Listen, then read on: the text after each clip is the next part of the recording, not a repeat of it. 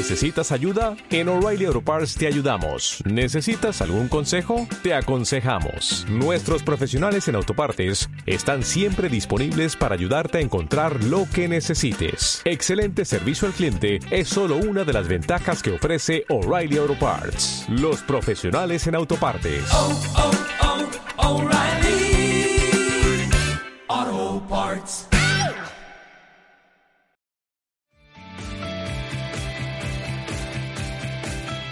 Y lo normal también es tener algún miedo. Todo el mundo siente miedo de algo y se trata además de una emoción que tiene su, su utilidad, pero que como todo, llevada al extremo, puede ser negativa e incluso impedirnos tener una vida normal. En ese caso ya no hablamos de miedo, sino de fobia. Cristina Maywood, doctora en psicología del Centro Área Humana y especialista en ansiedad y estrés, ¿qué tal? Buenos días. Buenos días, ¿qué tal? ¿Cómo podemos definir una fobia? Pues la fobia específica, cualquier tipo de fobia, es un miedo intenso a cualquier tipo de situación o estímulo que provoca una respuesta muy intensa de ansiedad. Puede ser totalmente irracional, pero la persona lo vive como totalmente real. Puede ser, por ejemplo, una fobia a un animal, a un perro, a un pájaro, puede ser una fobia a una situación, como puede ser, por ejemplo, comer, el miedo a atragantarte, puede ser el miedo a estar en una situación en la que te pueda dar una fuerte reacción de ansiedad o tener miedo a lo que la gente pueda pensar si tú mm, de pronto sales corriendo. Y Cristina, ¿por qué hay algunas fobias que son recurrentes? No sé, eh, lo decían ahora oyentes, la fobia a arañas, a los sitios cerrados, a la oscuridad.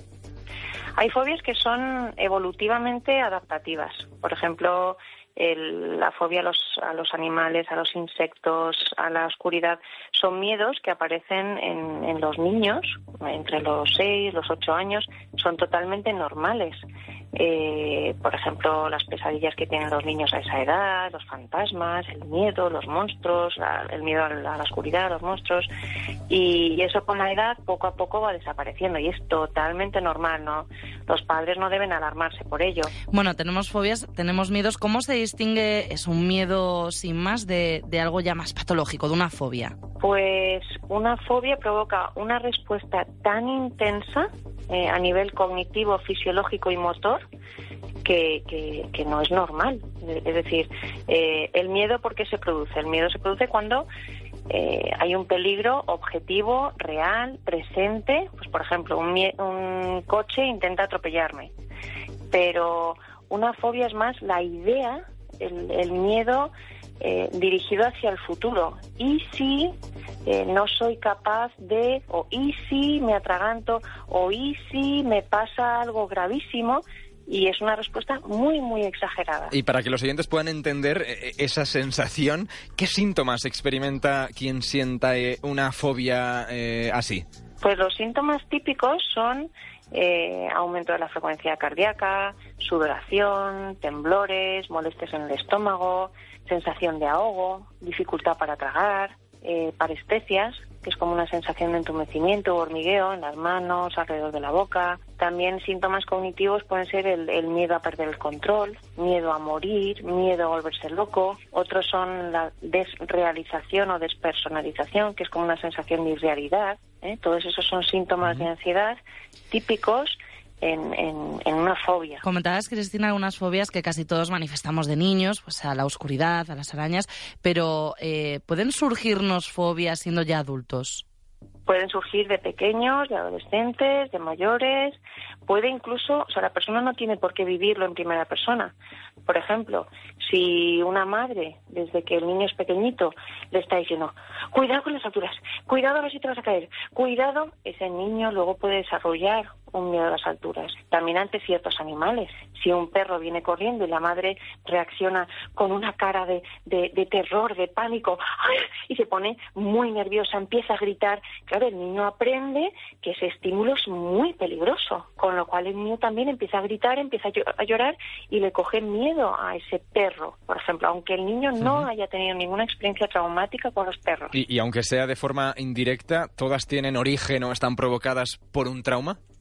en realidad sí que tiene que haber un susto. Eh, esa persona tiene que vivirlo con miedo, ya sea en primera persona o a través de una historia, a través de, una tercera persona.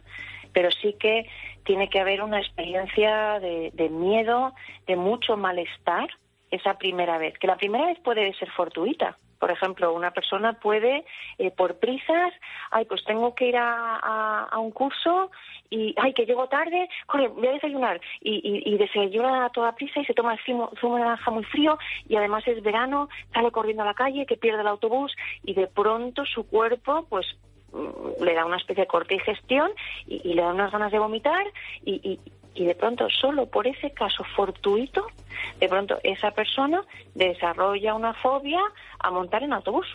Luego empieza a evitar el metro, luego empieza a evitar mm, hacer un trayecto más o menos largo en coche y, eso es altamente incapacitante. Claro, y cualquier fobia, porque vemos que hay muchísimos tipos, cualquier fobia, todas las fobias eh, se pueden superar. Todas, pero poco a poco, con aproximaciones sucesivas, haciendo un trabajo cognitivo.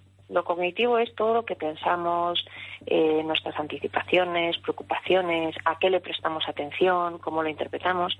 Si poco a poco, eh, a través de modelos cognitivos, tú le explicas al paciente cómo su forma de dirigir la atención hacia la amenaza e interpretarlo como muy, muy peligroso, eso está provocando esa respuesta de ansiedad. Poco a poco tú le ayudas a distraerse, que eso es una técnica muy importante, es decir, aunque tú notes la ansiedad, tú debes dirigir tu atención lejos de esos síntomas o lejos de ese estímulo y poco a poco la ansiedad va bajando. No va a bajar a cero, pero debes aprender a tolerarla y seguir dando pasitos. Por ejemplo, si yo tengo miedo a las arañas, pues primero eh, mm, puedo eh, probar con una, una, araña en la televisión.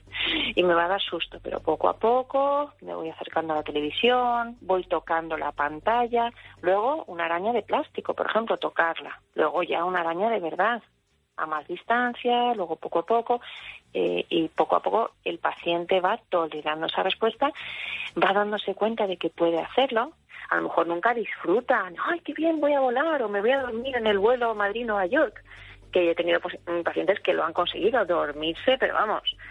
Pero bueno, lo importante es ser capaz de hacerlo sin sufrir esos niveles tan intensos de miedo y de ansiedad. Cristina Meigut, doctora en psicología, gracias por estar en De Buenas a Primeras. Muchas gracias a vosotros. Un abrazo.